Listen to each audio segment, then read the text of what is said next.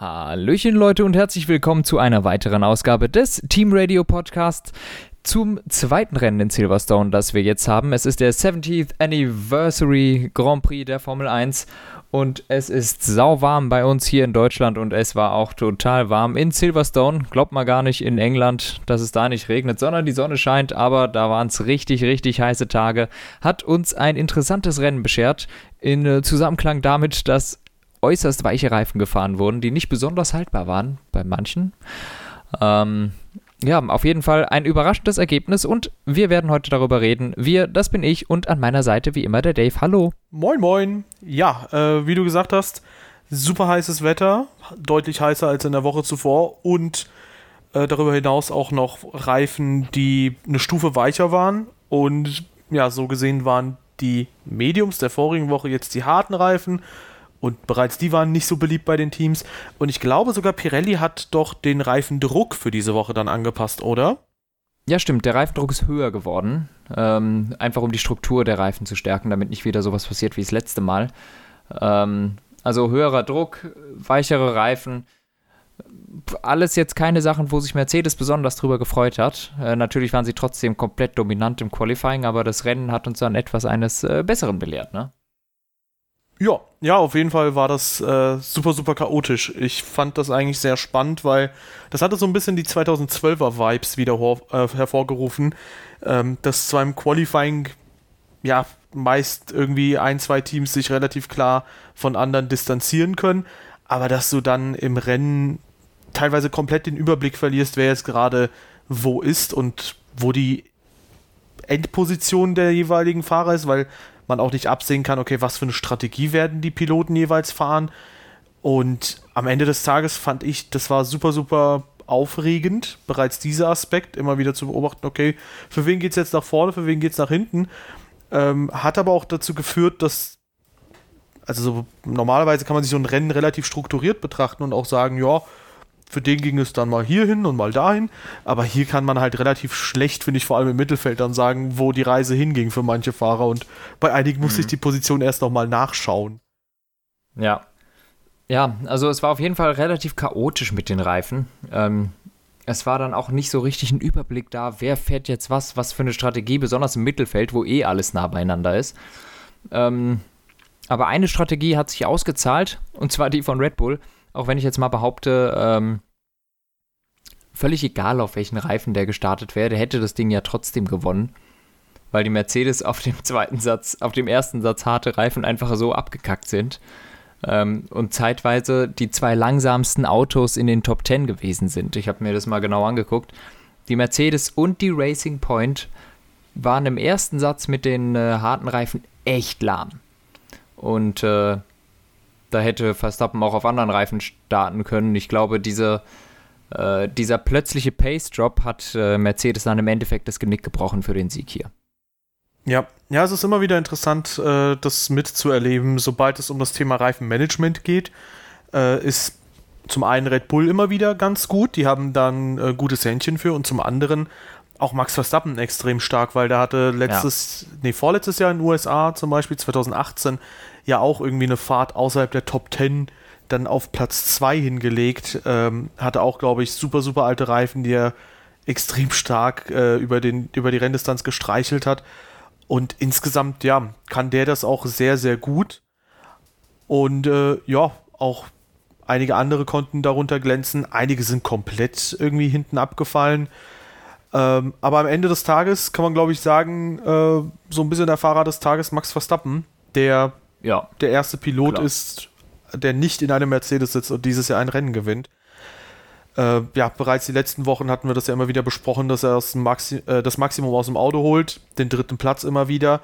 Und äh, ja, jetzt Maximum war dann halt jetzt mal P1 und äh, sehr, sehr stark. Ja. Nee, das war echt beeindruckend. Auch ähm, dass er quasi dann den Angriff sich getraut hat, weil er wurde ja sogar in den äh, zuerst zurückgepfiffen vom Team, dass er nicht die Mercedes angreifen soll. Ähm, Im Endeffekt war das aber ziemlich schlau, dass er es doch gemacht hat, weil damit waren die Mercedes gezwungen, etwas zu tun. Ähm, hätte er gewartet, seine Reifen zu und seine Reifen geschont hinten, wäre Mercedes vielleicht nicht gezwungen gewesen, sofort auf die Harten zu gehen und dann zu pushen, um das Polster wieder rauszufahren. Sondern Verstappen hat sich mitten da reingesetzt und war plötzlich ein echter Störfaktor. Und dann haben die Mercedes gepusht, sind sofort Gas, äh, ans Gas gegangen und haben innerhalb von drei Runden ihre Reifen zum Blistern gekriegt. Und plötzlich waren die Mercedes auf nagelneuen harten Reifen echt lahm. Und das alles eigentlich erst, nachdem Verstappen da so ein bisschen reingeballert ist in das Ganze, äh, entgegen der Empfehlung seines Renningenieurs, wo ich sagen muss, das ist doch auch so eine Sache, ne? Du hast da die zwei Mercedes vor dir, zum ersten Mal in Sichtweite, dann sagt dir der Typ am Funk, bleib hinter denen, schon deine Reifen. Das macht doch keinen Spaß.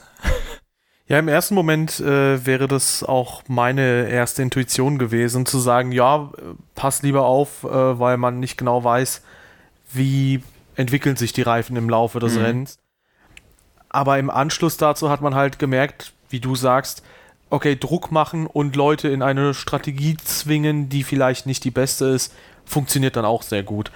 Und im Endeffekt kann man sagen, wenn also das war genau richtig, weil Mercedes war so gezwungen, unter anderem eine Zweistopp zu fahren, weil obwohl die Reifen extrem stark abgebaut haben, hat man gesehen letztlich, die hätten vielleicht sogar, oder zumindest Lewis Hamilton hätte vielleicht sogar eine Einstopp durchziehen können, wenn der die äh, Medium-Reifen im ersten Stint noch ein bisschen länger gezogen hätte. Ja. Hätte der ja. vielleicht sogar am Ende sagen können, ja gut, ich fahre auf diesen harten Reifen jetzt zu Ende, die zwar, also hinten links auf dem Reifen war ungefähr noch ein Drittel der Fläche vorhanden. Der Rest war irgendwie so ein bisschen wie so ein. Äh, na, man kennt doch diese Holzverarbeitungsdinger, wo so ein Hobel ist und dann. Äh, oder beim Töpfern, dass man da so die Hand dran hält und dann machst du so eine Schicht ab. Das sah halt genauso aus, als hätte da jemand irgendwie den Reifen komplett abgehobelt. Ja. Ähm, und ja, im Endeffekt äh, war Druck machen in der Situation halt sehr gut, weil in dem Fall war es nicht, okay, du bringst dich in eine Schwächeposition, indem du pushst, sondern du bringst den anderen in eine noch schlechtere Position vor allem. Ja. Ja, absolut. Aber das hat gut geklappt. Max Verstappen auch für mich definitiv Driver of the Day. Das war total cool, was er abgezogen hat. Ähm, Gibt es, glaube ich, gar nicht viel drüber zu sagen. War einfach ein gutes Rennen und hat uns mal Freude beschert, ein anderes Auto auf äh, P1 zu sehen. Und die 18 Punkte oder 19? Ja, wie viel auch immer es gewesen wären am Ach so, okay. In Österreich, die Verstappen verloren hat, tun immer mehr weh jetzt, wenn man sich so den Meisterschaftsstand anguckt. Okay, ich dachte, du wolltest auf P2 schon hinaus, deswegen bin ich mit 19 eingestiegen. Äh, ja, auf jeden Fall. Das äh, wäre sonst richtig, richtig knapp gewesen mit Lewis Hamilton tatsächlich. Ja, und Verstappen mittlerweile äh, Dauerkandidat, nicht nur auf dem Podium, sondern äh, für die ersten zwei Plätze. Also letzte Woche noch glücklich gewesen, äh, mit ja. dem Reifenplatzer von Valtteri Bottas. Diese Woche halt der Rennsieg äh, absolut klar. Und die Frage, die sich halt jetzt stellt, ist, kann Mercedes diese Probleme mit den Reifen, die ja schon seit mehreren Jahren bestehen bei gewissen Szenarien, äh, können die diese Probleme genau angehen und können die die Probleme hm. für die nächsten Wochenenden irgendwie rauskriegen? Weil sollte es wieder heiß werden, und ich meine die nächsten Strecken. Wird es in Barcelona? Ja, wird es in Barcelona, könnte es in Belgien werden, könnte es genauso gut, ja, vielleicht in Monza gibt es dann nicht so viele Probleme, weil es nicht so viele schnelle Kurven gibt, aber spätestens dann in, ähm, ja, auf Strecken wie zum Beispiel Mugello könnte es wieder schwierig werden. Das könnte sehr, sehr kritisch werden letztlich und da muss man halt schauen, okay, kriegen die die Probleme in den Griff oder kann Max Verstappen da nochmal rein? Vor allem, weil er jetzt schon an Valtteri Bottas in der WM vorbei ist. Bei 77 Punkten ja. ist er. Bottas, Ehrenmann bei 73 Punkten. Schöne Zahl. ja. ja, ist natürlich äh, heftig, dass jetzt Bottas äh, hinter Verstappen schon ist. Äh, beide jeweils einen Ausfall, ja. Ähm, aber trotzdem, das zeigt, dass hinter Hamilton ist das ziemlich eng. Und wenn da noch zwei, drei solche Rennen kommen, wo Mercedes Probleme hat, dann ist Verstappen auch im Championship-Fight drin. Das muss man sich auch mal vor Augen halten. Also ähm, da fehlen eigentlich nur eins, zwei Rennen, wo was schief geht und Verstappen kann da mitspielen. Hm. Ähm, er muss jetzt nur einfach immer der Nutznießer aus Situationen sein, in denen es nicht passt. Allerdings wird er das sein, denn wer soll es sonst sein? Der Rest hält ja nicht mit wie zum Beispiel sein Teamkollege, der jetzt zwar auf P5 ins Ziel gekommen ist, aber das Qualifying war ja mal wieder unterirdisch. Ähm, und es ist immer schön, wenn man sagen kann, guck mal, Albon hatte doch ein gutes Rennen, ist Fünfter geworden, hat viele Autos überholt. Ja, aber er hat sich halt auf P9 qualifiziert und sich damit eigentlich schon das Rennwochenende kaputt gemacht. Und im Grunde ist P5 dann nur noch Schadensbegrenzung, wenn der Teamkollege gewinnt. Ja. Ja, das ist immer eine schwierige Frage bei Albon. Einerseits kann man sagen, immerhin ist er jetzt mal in den Top 5 gewesen, da wo man ihn auch grob erwartet. Ja, Gasly geschlagen. Ja, Gasly besiegt. Andererseits kann man auch sagen, ja, Leclerc hätte eigentlich auch drin sein müssen in dem Auto und das sind immer noch 40 Sekunden zu Verstappen. Wir hatten das Thema schon häufiger. Es ist halt super, super schwierig, Verstappen zu besiegen oder dran zu bleiben. Die Frage ist halt, wo wäre zum Beispiel, weil er auch immer wieder in Diskussion steht, ob er zu Racing Point geht, ob er zu Red Bull geht oder wo auch immer hin, äh, wo halt Sebastian Vettel das Auto hin positionieren könnte. Aber im Endeffekt kann man sagen, ja, bis jetzt hat Verstappen, nachdem Ricardo raus ist bei Red Bull, jeden Teamkollegen maximal ja. deklassiert.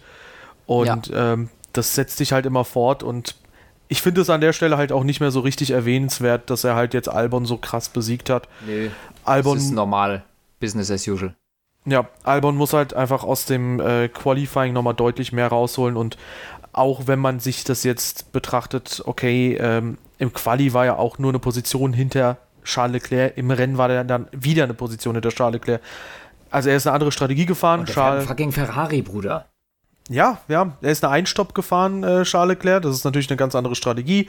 Albon war im Verkehr, dies, das, tralalala. Aber im Endeffekt muss eigentlich Alex Albon, äh, insbesondere wenn er einen besseren Renntrim hat als äh, Charles oder als ja. im Quali, da muss er eigentlich Charles Leclerc besiegen bei sowas. Aber ja, immerhin P5 ist okay. Immerhin eine seiner besseren Leistungen, würde ich behaupten, dieses Jahr. Ja, würde ich auch sagen, auf jeden Fall. Ja, und beim nächsten Team, auf das wir dann zu sprechen kommen können, nämlich, da haben wir schon ein bisschen was angeführt bei Mercedes, da sieht man, finde ich, auch hier wieder, Toto Wolf, der betont immer, dass es nicht selbstverständlich ist zu gewinnen und ich finde, das ist so ein Beweis dafür, dass das halt stimmt, was er sagt. Ihm wird halt oft vorgeworfen, dass er da so ein bisschen sehr tief stapelt, dass er das dann ja immer so als Underdog-Rolle für Mercedes beansprucht. Aber in dem Fall muss man halt sagen, Mercedes hatte das mit Abstand schlechtere Fahrzeug als, als Red Bull. Ähm, wenn nicht mit der Pace an für sich, denn da war Mercedes wieder über eine Sekunde schneller sogar als Red Bull im Quali, ja. dann halt vor allem im Renntrim. Und ja, das äh, sah sehr, sehr fürchterlich aus, wie der Mercedes die Reifen zerfräst hat, förmlich. Äh, für mich eines der Highlights, wie Lewis Hamilton einfach im Mittelstint so lang gefahren ist, bis wirklich nur noch ein Drittel dieser normalen äh, Lauffläche vom Reifen wirklich sichtbar war hinten links. Ja, wirklich ekelhaft. Und da fragt man sich halt echt, okay, wie kriegt der überhaupt noch Grip auf der Strecke? Weißt du, packt dem irgendwie 200 äh, Millimeter Reifen hinten drauf und der hat mehr Grip wahrscheinlich. Ja. Aber äh, ja, krasse Sache. Am Ende hat Hamilton irgendwie die, den Mittelstand so lang gezogen, dass er am Ende nochmal Bottas überholen konnte, acht Sekunden rausfahren konnte. Bottas unzufrieden mit der Strategie, wo ich aber sagen würde, naja, Thema Reifenmanagement hatten wir schon immer wieder, da ist halt Hamilton ein bisschen besser und ja, die Frage, die sich halt einem stellt, ist, hätte Mercedes das überhaupt besser planen können oder kam das halt für die auch einfach super überraschend wie so ein V-Schlag ins Gesicht? Das kam auf jeden Fall komplett überraschend für Mercedes. Ich verstehe Bottas Frustration schon, denn Bottas wurde ja ausschließlich dafür genutzt, Verstappen zu covern, weil der war ja Erster. Die haben gedacht, wir covern jetzt den Verstappen und äh, das ist vielleicht unsere Chance auf den Sieg. Und dann haben sie die Strategien gesplittet und Hamilton war dann schlichtweg auf der besseren Strategie unterwegs, als er dann äh, später die frischen Reifen hatte, die dann bei Bottas schon wieder kaputt waren. Also ich verstehe schon, dass Bottas sich da ein bisschen geärgert hat. Ähm, denn im Grunde gab es ja nie einen richtigen Kampf dann zwischen den Zweien. Und ja, Hamilton ist jetzt halt durch die eigentlich bessere Strategie nach vorne gekommen, würde ich sagen. Ähm, dennoch acht Sekunden, irgendwo müssen sie ja auch herkommen. Ähm, schwierige Sache, aber ich verstehe, warum er halt unzufrieden ist. Aber es ist ganz logisch, was hätte das Team anders machen sollen. Natürlich mussten sie mit Bottas versuchen, den Verstappen zu covern. Hat nicht geklappt. Lewis Hamilton haben sie dann so lange wie möglich draußen gelassen, versucht auf einer alternativen Strategie, hat auch nicht geklappt. Im Endeffekt die alternative Strategie aber eben vor der klassischen Strategie gewesen. Deshalb dafür Bottas natürlich unglücklich. Ich frage mich in so einer Situation dann immer, ist das denn wirklich die bessere Strategie, wenn du im Mittelstint waren es, glaube ich, jetzt über 20 Runden bei Hamilton oder im Schlussstint waren es 11 Runden, wenn du halt so unausgewogene äh, Stintlängen hast, weil eigentlich im Kopf spinnt man sich ja immer so zusammen, dass ausgewogene Stintlängen ja doch schon ein bisschen besser sind. Insofern müsste zumindest die Zahlen müssten halt pro Bottas-Strategie sprechen. Normalerweise ja, aber ich glaube, das ist auch sehr davon abhängig, wie das Ganze funktioniert oder wie, wie der Reifen funktioniert. Denn ähm, es kann gut sein, dass ein Reifen nach fünf Runden plötzlich abbaut und dann für die restlichen 15 Runden quasi gleich bleibt. Ähm, und nicht weiter abbaut, sondern einfach immer auf einem gleich schlechten Niveau bleibt. Und dass dann quasi dieser Vorteil dieses längeren Stints irgendwie nicht mehr da ist. Und Mercedes wird mit Sicherheit auch Kleinigkeiten gefunden haben, wie sie im zweiten Stint den Reifen besser zum Laufen kriegen. Und deshalb kann es gut sein, dass Hamilton diesen, die, diesen Nachteil der Reifen nicht so stark getroffen hat, sondern eher dann der Vorteil, dass er mit den Reifen attackieren konnte, während Bottas die Reifen schon wieder schonen musste, wo sie dann schon wieder in ihr Fenster gefallen sind, wo sie äh, langsamer waren. Sprich, der Teil, an dem Bottas den frischen Reifen nutzen konnte, war gar nicht so lang, sondern der war dann schnell auch schon wieder abgefahren und dann eigentlich genauso schlecht wie die 15 Runden älteren Reifen von, Botta, äh, von Hamilton, der vorne fährt. Sowas kann schon sein. Das heißt jetzt nicht, dass das hier passiert ist. Ich wollte nur mal diese Möglichkeit aufstellen, dass sich Reifen nicht unbedingt äh, linear verhalten im Abbau. Ja, klar. Das kann ja auch teilweise sein, dass die am Ende nochmal schneller werden. Das hatten wir in Baku, ja. 2018 war es, glaube ich, in Baku, dass die mit Ultrasofts gefühlt fast durchfahren konnten, wollten, könnten.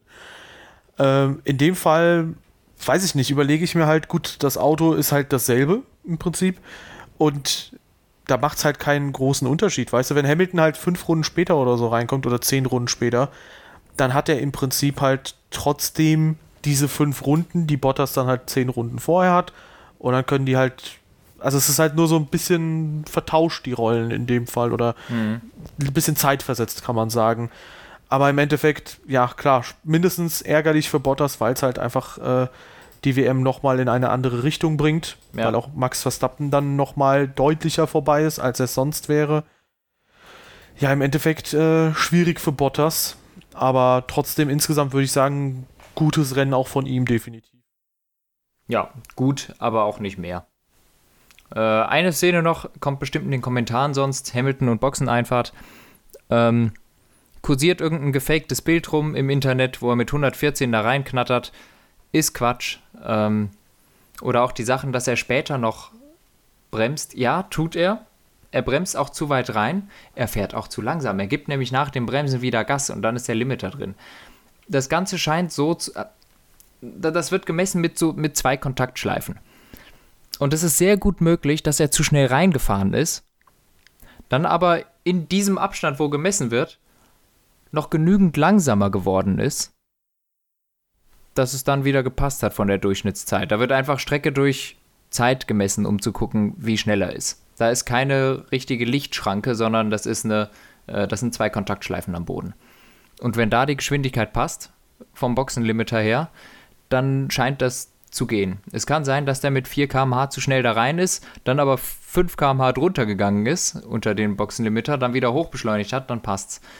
Ähm, und dass er so lange reinge, ähm, reingebremst hat, ist, glaube ich, einfach nur ein Schockmoment. Also äh, kann schon mal passieren, denke ich.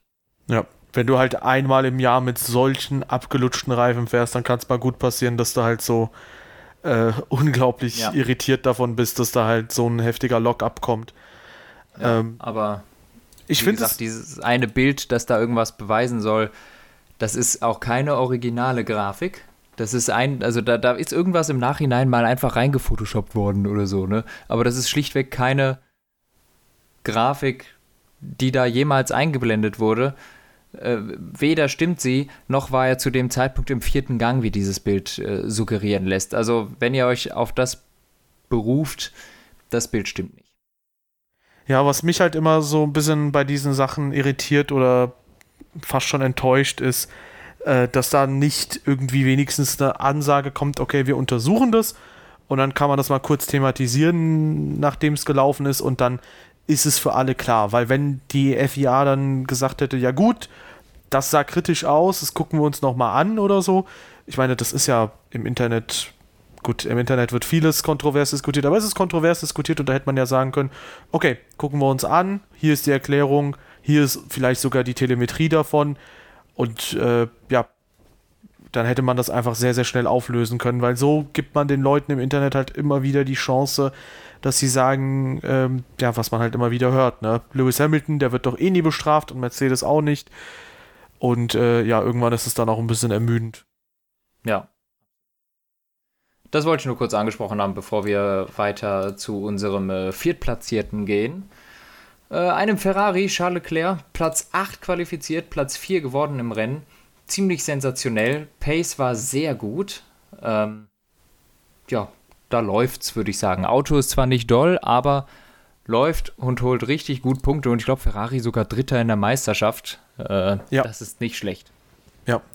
Das war richtig, richtig stark, insbesondere wenn man bedenkt, dass er nur 10 Sekunden hinter einem Mercedes ist.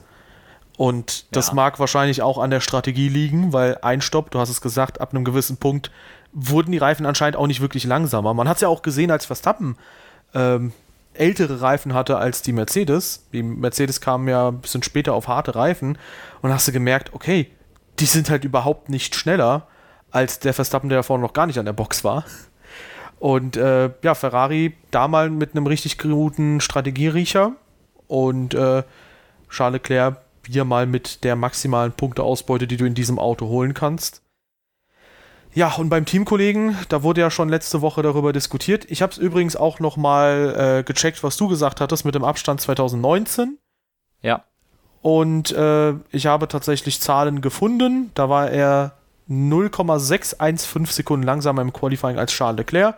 2020 war es beim ersten Silverstone-Rennen 0,65 Sekunden, also 35.000stel mehr. Jo und im zweiten Rennen, also mit der nicht gestrichenen Zeit, als kleine Ergänzung, und im zweiten Rennen sind es 0,464 Sekunden jetzt gewesen im Quali. Ja, ich finde, das zieht sich durch. Äh, ich finde, das ist ein ganz klarer Trend von Silverstone.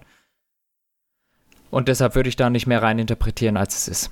Genau. Also 2019, wenn jemand jetzt vorwirft, und das ist ja immer das Thema, was da im Raum schwingt bei, den, bei manchen Leuten, wenn man jetzt vermutet, dass Vettel ein schlechteres Auto bekommt, wie es auch zum Beispiel Christian Danner tut, was mich ein bisschen schockiert hat tatsächlich, dann äh, frage ich mich, wo der Vorwurf 2019 war. Weil wenn du 2019 nichts anzukreiden hattest, wo kommt das plötzlich her, dass du sagst, der hat ein schlechteres Auto als Leclerc? Der kann doch nicht plötzlich das Talent verloren haben. Dann müsstest du es genauso ein Jahr vorher besprochen haben in Silverstone.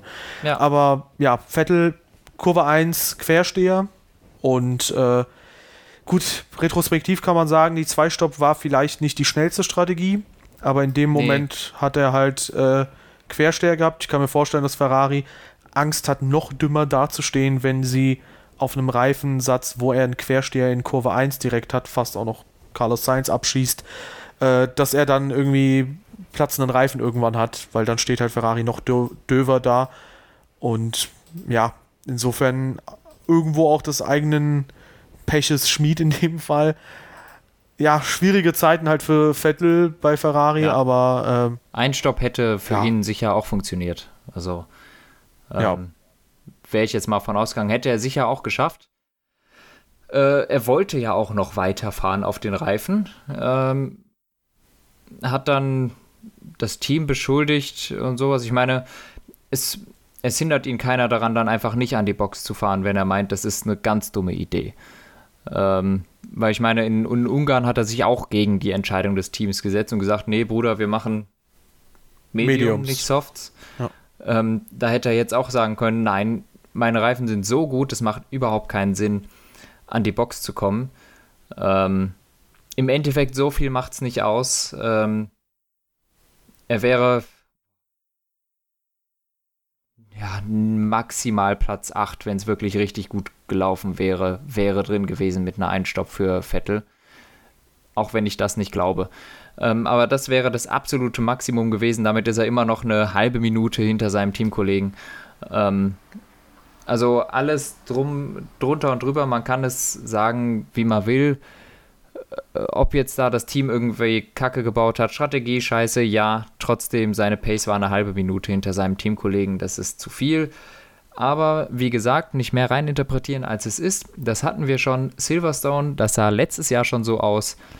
Auch in den Jahren davor war Silverstone nie so ganz sein Zuhause, auch wenn er 2018 da gewonnen hat. War ein bisschen auch ein glücklicher Sieg mit äh, Hamilton, der nach Runde 1 erstmal letzter war, trotzdem als Zweiter ans Ziel gekommen ist übrigens.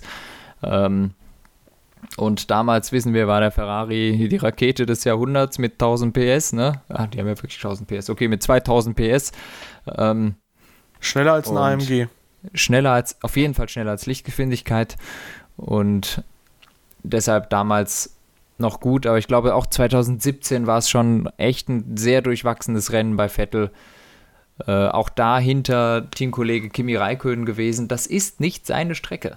Ja, die hatten Und beide da auch aufgeschlitzte oder platzte ja. Reifen gehabt damals, ja. aber ja, äh, im Endeffekt, ich weiß nicht, man wird halt immer äh, Leute haben, die das ein bisschen anders sehen, die halt da vielleicht auch ein bisschen voreingenommen an die Sache rangehen.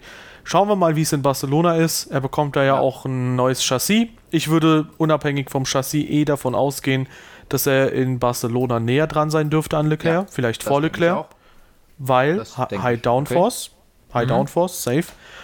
Ähm, und danach würde er in äh, Belgien und Monza wieder mehr Probleme haben. Das ja. ist halt die klare Prognose und dann wird wahrscheinlich wieder das Chassis beschuldigt, dass er dann nochmal ein anderes bekommen soll, bitte. Aber ähm, ich denke, dann würde sich da ein gewisses Muster von abzeichnen. Hat sich ja. auch letztes Jahr schon abgezeichnet. Genau. Ich habe auch gerade mal geguckt. 2017 im Qualifying haben ihn zwei Zehntel zu Kimi Räikkönen Uff, und Kimi ist ja auch nicht so der schnellste Qualifier. Kimi ist auch eher so Rennen, ja. ja, gut, kommen wir später noch zu. Eieiei. Ah, ja, Kimi, schwieriges Thema. Ne? Alfa, Alfa Romeo, schwieriges Thema, würde ich auch sagen. Ja. Out. ja, ja. Kimi letzte Woche war aber ein schwierigeres Thema. Aber kommen wir doch erstmal ja. zu Racing Point. Äh, letzte Woche super im Niemandsland gewesen. Übrigens Vettel Zwölfter geworden am Ende, keine Punkte geholt unangenehm. Aber äh, ja, für Racing Point wurde es angenehmer. Letzte Woche, ich glaube, neunter Platz, diese Woche Platz 6 und 7. Nico Hülkenberg hat äh, Platz 3 im Qualifying geholt. Und im Rennen war er eigentlich noch vor Lance Stroll. und natürlich auch da die Aluhutträger wieder. Ja, Lance, äh, Lawrence Stroll hat da äh, die, die, die quasi Boxenstop-Team-Order ausgesprochen, wo ich wieder den Kopf schütteln musste. Aber Anscheinend hätten Nico Hülkenbergs Reifen am Ende ja. nicht mehr durchgehalten und deswegen hat man ihn an die Box geholt.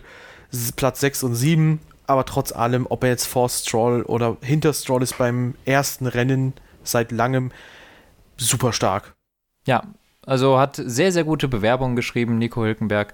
Äh, Lance Stroll, ich würde sagen, solides Rennen, aber halt ein bisschen peinlich, wenn man so langsamer ist als Hülkenberg, der jetzt so plötzlich kommt, ne? Ähm, aber ja, Hülkenberg, Qualifying Wahnsinn, Rennen gut. Dann die Vibration. Ich muss sagen, zuerst habe ich auch gedacht, ja, Bruder, jetzt wird Stroll hier noch vorbeigewinkt oder was. Ähm, aber hat sich dann ziemlich schnell rausgestellt, dass das ein Wunsch von Nico Hülkenberg höchstpersönlich gewesen ist, weil er Vibrationen in den Reifen hatte und auch später im Interview gesagt hat, er geht nicht davon aus, dass die Reifen es gehalten hätten. Also richtige Entscheidung ähm, in dem Fall. Und ja, Racing Point sollte mal gucken, wenn sie für nächstes Jahr einen deutschen Fahrer verpflichten würden. Welcher sich anbietet, welcher günstiger ist, könnte man sich ja mal überlegen. ja. Ja. Finde, Hülkenberg ist eine ganz gute Variante. Allerdings Hülkenberg durch Perez und Hülkenberg ersetzen ist halt auch eine schwachsinnige Sache. Also, äh, das macht keinen Sinn. Sprich, und Lance Stroll sehe ich immer noch nicht raus. Also, ja, schwierige Sache. Ja, ich denke auch, äh, so überwältigt man von Hülkenbergs Comeback sein kann. Äh, Sergio Perez ist halt auf einem, mindestens auf einem ähnlichen Niveau unterwegs. Und ja. ich finde es halt super schade, dass man ihn in Silverstone nicht gesehen hat an beiden Wochenenden, weil, ja, wenn man sich mal die Positionen anschaut, die Zeitenabstände, Mhm. Platz 5 oder vielleicht sogar Platz 4 wäre hier beim zweiten Rennen für Perez drin gewesen. Ähm, ja, im Endeffekt sehr, sehr schade, dass der da äh, positiv getestet wurde und äh, nicht mitfahren konnte. Aber ja. ja.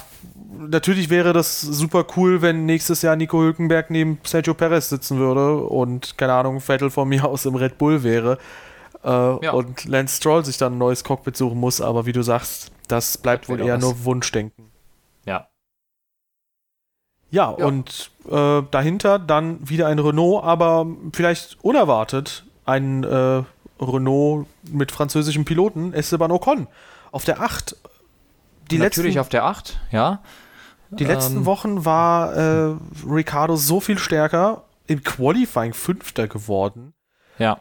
Und im Rennen halt nix. Boah, das Rennen war richtig kacke von Ricardo. Also, nachdem er letzte Woche übel geglänzt hat, das war wirklich ein Rennen zum Vergessen. Er war total langsam, er hat sich gedreht. Das war echt eine richtig schlechte Performance. Also so ein durchwachsenes Rennen von Ricardo habe ich lange nicht. Ja, und Esteban Ocon äh, nutzt die Chance und ich glaube zum ersten Mal hatte das Teamduell im direkten Vergleich auch gewonnen. Und äh, ja, ordentliches Rennen, gut durchgekommen. Ja. Ja, schauen wir mal. Also Ocon solide, nicht auf Ricardo-Niveau, ähm, aber bringt Punkte, wenn sie nötig sind. P8 ist immer drin, würde ich sagen. ähm, daher ein solides Rennen, relativ unauffällig, aber gut. Ach stimmt, das sind schon wieder vier Punkte für Renault, ne? Mhm. Ah ja, deswegen hast du das so angesprochen, das Thema. Ja, ja. da haben sie einmal eine 20 drin gehabt und ab da wird es wieder die 4 jetzt. Äh, ja, ja, dahinter Lando Norris äh, hat mich nicht überzeugt, das Rennen diesmal äh, von ihm überhaupt auch von McLaren die Performance war relativ mittelmäßig. Äh, Carlos Sainz auch extrem durchwachsen mit furchtbaren Pitstops und einer ziemlich durchschnittlichen Strategie. Ähm, den haben sie da auch ziemlich kaputt gemacht im Rennen. Der sah von der Pace her mindestens so gut aus wie Norris, aber bei beiden äh, völlig anderes Auto bei diesen Temperaturen. Sie konnten überhaupt nicht die Pace gehen. Wie letzte Woche waren deutlich hinter den Racing Point und eigentlich auch hinter den Renault und äh, ja, eines, ich würde sagen, das schwächste Rennen von McLaren dieses Jahr. Ja, äh, Carlos Sainz hatte ja bereits nach dem Quali angemerkt, dass man plötzlich ein Auto hat, das halt auch überhitzt aus dem ja. Nichts und dass sie in ein Rennen starten aus dem Mittelfeld, wo sie im Verkehr fahren werden, aber im, nicht im Verkehr fahren können. Und äh, mhm. das klang bereits nicht so gut. Und im Endeffekt sah es auch bei McLaren nicht so gut aus. Ja, im Endeffekt Norris wieder ein bisschen die Oberhand gehabt, obwohl er gesagt hat, dass das sein schwächster Stint war, den er bislang hatte in der F1. Ähm, einer der Stints und äh, ja, mhm. starke Sache. Danny Quert, letzte Woche schon sehr geglänzt, bis dann der Reifen äh, geplatzt ist. Pierre Gasly hatte im Quali eine richtig, richtig gute Performance. Der war da plötzlich ja, siebter. Ja. Während Dani Quert auf 16 war im Rennen, ging es dann in eine andere Richtung. Gasly hat vor allem im zweiten Stint dann die Reifen unheimlich schnell zerfressen. Äh, und Dani Quert, ja, der hat am Ende ein bisschen die Oberhand gehabt, wenn auch nur um eine Sekunde.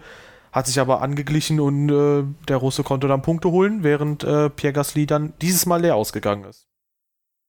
Ja, ähm, ja, das Duell zwischen den zwei ziemlich knapp, eine Sekunde nur auseinander am Ende. Ähm, ja, im Rennen dann halt quert diesmal besser, aber die Quali-Performance von Gasly wirklich gut, muss man, muss man sagen. Also im Moment Gasly, Red Bull kann sich glatt überlegen, zurückzutauschen, also nee, ähm, Gasly im Moment macht einen sehr guten Eindruck, äh, genauso wie Quert. Und da haben mir eigentlich beide gut gefallen im Rennen, muss ich sagen. Ja, äh, dann hätten wir noch ja, drei Sorgenkinder. Zum einen äh, Alfa Romeo, Raikönnen auf der 15, Giovinazzi auf 17. Raikönnen muss ich sagen, das schmerzt mittlerweile, ihm bei den Wochenenden da auch ein bisschen zuzusehen, weil der halt super lustlos wirkt aktuell. Ja, es macht ihm auch keinen Spaß, hat man das Gefühl. Ja, ja. Also, also ich, ich glaube, wir sehen ihn nächstes Jahr nicht. Ja, das ist natürlich jetzt die Frage, weil einerseits, äh, ich fände es halt schade, wenn er raus ist aus der Formel 1, ist halt auch ein cooler Charakter, Andererseits muss man halt sagen, ja, äh, in einem Auto, wo er komplett hinterher hinkt, da ist es verständlich, dass es einem keinen Spaß macht. Jetzt war er halt wieder mal besser als äh, Giovinazzi. Das war letzte Woche nicht so. Ähm, aber ja, im Endeffekt, er sagt selbst, ob es jetzt ein bisschen besser oder schlechter läuft, ändert bei ihm nichts. Es geht halt eine Sekunde hin oder her. Äh, ja. Oder eine Position hin oder her. Aber äh, trotzdem, ich sag mal, in so einer Position hätte ich zum Beispiel die Erwartungshaltung an einem Fahrer, der halt immer noch mit Biss unterwegs ist, dass er sagt, ja, trotzdem will ich das Maximum rausholen. Ein Alonso hat auch in einem, keine Ahnung, McLaren von 2015 bis 18, die ja meistens äh, Grütze waren, immer noch versucht, den Teamkollegen zu besiegen, das Maximum rauszuholen und hat sich halt auch nie wirklich zurückschlagen lassen durch mhm. was auch immer, die schwache Performance vom Auto oder die fehlende Zuverlässigkeit. Ja, ja, es stimmt. Ähm, aber ja, er wirkt lustlos. Die Luft ist irgendwie raus.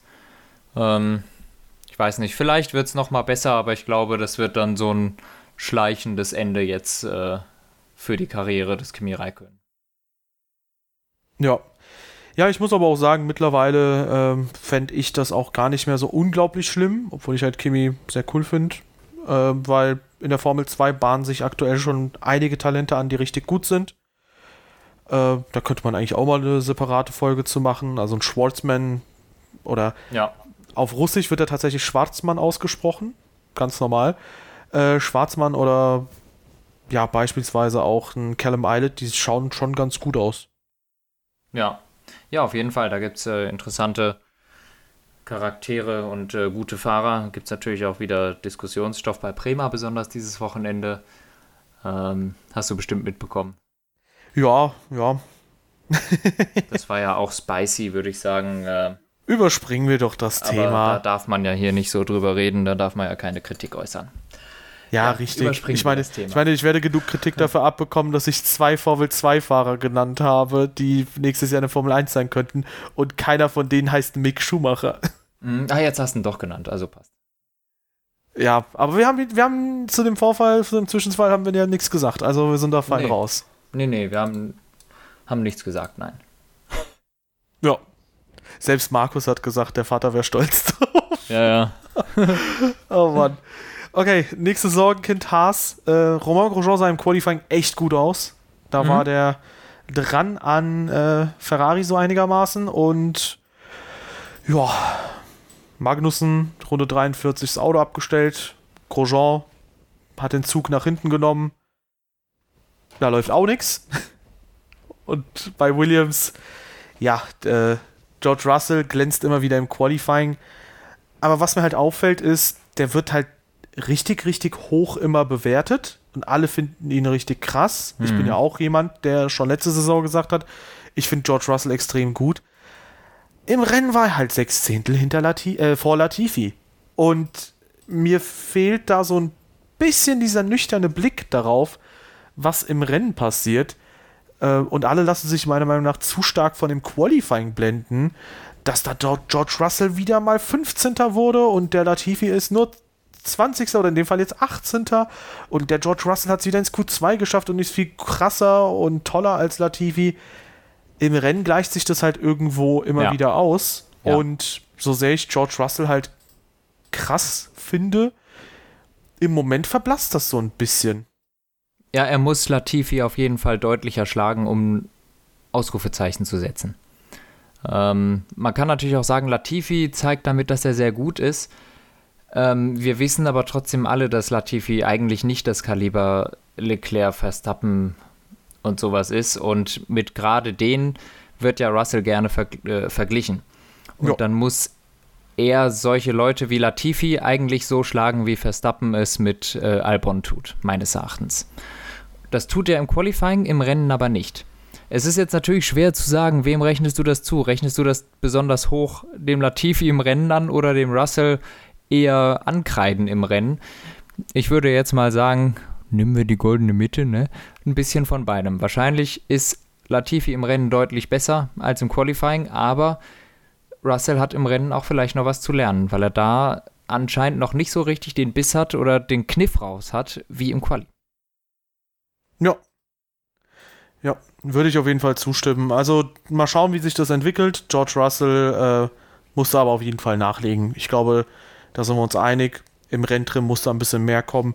Ich meine, gut, das Rennduell gewinnt er jetzt auch, aber es ist immer ein schlechtes Zeichen, finde ich, wenn du äh, vom Quali zum Rennen halt deutlich zurückfällst, weil und äh, halt dich bei dem Teamkollegen angleichst am Ende zum Rennergebnis mhm. hin, weil das halt immer für eine schwächere Rennpace spricht und aus meiner Sicht spricht halt Rennpace immer ein bisschen mehr für einen Fahrer als die reine Qualifying Pace. Ja, ja, die Rennpace ist das Wichtigere, denn da gibt es mehr Punkte. Um genau zu sein, da gibt es Punkte und im Quali nicht. Jo. Und im Endeffekt haben wir dann äh, ein interessantes Bild. Also vor allem, wenn man sich die KWM betrachtet, gut, Mercedes erstmals tatsächlich Punkte verloren zu Red Bull und zwar genau ein. Oh, wow. Mhm. Aber dahinter wird es halt richtig knapp. Ferrari 55, McLaren 53, Racing Point 41 Punkte, Renault 36. Und jetzt kommen wir zu einem Thema vielleicht noch, was ja die letzten Wochen sehr, sehr breit diskutiert wurde.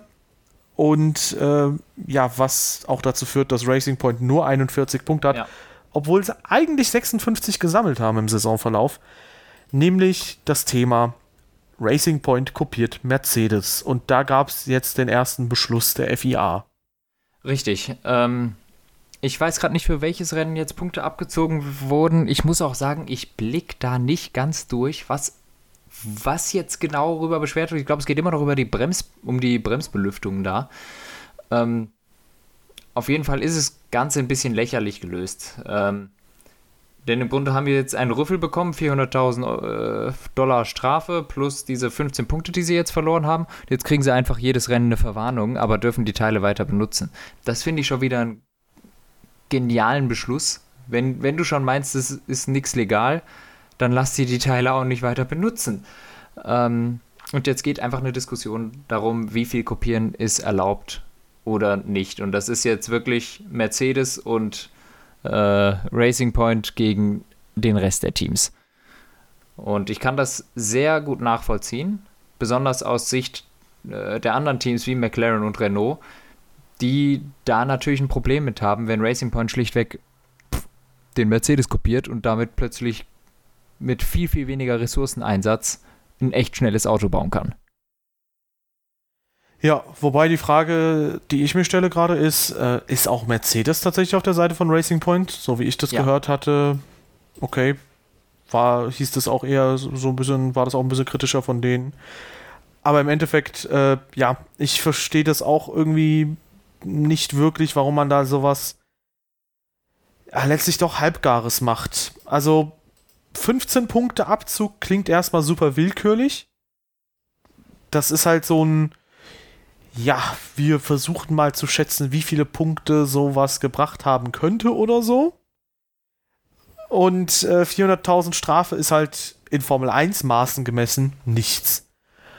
Und im Endeffekt muss ich dann schon sagen, ähm, ich verstehe das, ich verstehe das halt von vorne bis hinten nicht. Also, so wie ich es verstanden habe, auch den ganzen Prozess, was jetzt tatsächlich als legal und was als illegal eingestuft wurde, wenn ich es jetzt richtig verstanden habe, ist es so, dass tatsächlich der Prozess des Kopierens ähm, als illegal eingestuft wurde, insofern, dass sie halt äh, tatsächlich die letztjährigen Bremsbelüftungen von Mercedes als Referenz genommen haben und darauf quasi aufgebaut haben, was sie nicht hätten tun dürfen, die hätten die selbst designen müssen. Aber also vielleicht erklärt das so ein bisschen dieses Thema, okay, waren die Teile jetzt oder sind die jetzt legal oder nicht? Oder ist nur der Prozess der Erstellung legal oder nicht? Oder mhm. beziehungsweise illegal? Am Ende des Tages ist es halt wieder so ein äh, komisches Schlupfloch, wo ein Team dann sehr weit vordringt und was hoffentlich super, super bald geschlossen wird. Aber ich finde auch, das hat jetzt, unabhängig davon, dass zum Beispiel jetzt Nico Hülkenberg auch mal von einem starken Racing Point profitiert hat, für den Rest der Saison hat es auf jeden Fall ein Geschmäckle, wenn das so geduldet ja, wird, aber eigentlich gegen den Geist des Sports geht. Und wenn jetzt die FIA gesagt hätte, ey, die haben das selbst gemacht alles äh, und wir konnten das nachvollziehen, hätte ich gesagt, cool, dann lasst uns weiterfahren und dann lasst uns weiter äh, mit diesem Thema machen. Ja. Wenn sie gesagt hätten, ja, ist alles cool, aber wir versuchen zum nächsten Jahr das zu verhindern, dass irgendjemand das Chassis von einem anderen Team eins zu eins quasi nachbaut, wäre auch cool gewesen, aber ja. ja, so ist das halt super unbefriedigend, weißt du, dann sag doch, ja gut, habt ihr jetzt Pech gehabt, vielleicht sagst du ja, dann müsst ihr das letztjährige Auto verwenden, im schlimmsten Fall sogar, oder ihr dürft es noch auf den aktuellen Motor anpassen, aber äh, sonst müsst ihr das letztjährige Auto verwenden, weil so fühlt sich nach nichts richtig an und ich glaube auch, das ist halt sehr unbefriedigend, genau wie bei dem Thema mit Hamilton und der Boxeneinfahrt. Am Ende sehr unbefriedigend, vor allem als Zuschauer, wenn du das nicht mehr nachvollziehen kannst. Ja, ja.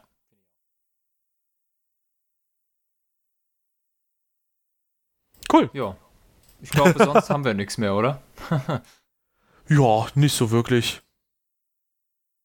Ja, damit können wir tatsächlich zur Abmoderation schreiten. Ihr Lieben, wenn es euch gefallen hat, hinterlasst uns doch gerne eine Bewertung auf der Plattform eurer Wahl. Hört uns gerne auf der Plattform eurer Wahl. Sucht uns da gerne mal. Ansonsten gerne die Beschreibung auschecken, die ganzen Social Media Kanäle auschecken und äh, ja, darüber hinaus gerne an dem Tippspiel teilnehmen und beim nächsten Mal wieder dabei sein, wenn es wieder rangeht an eine Rennbesprechung. Dann wahrscheinlich in Barcelona. Das ist jetzt fix, oder?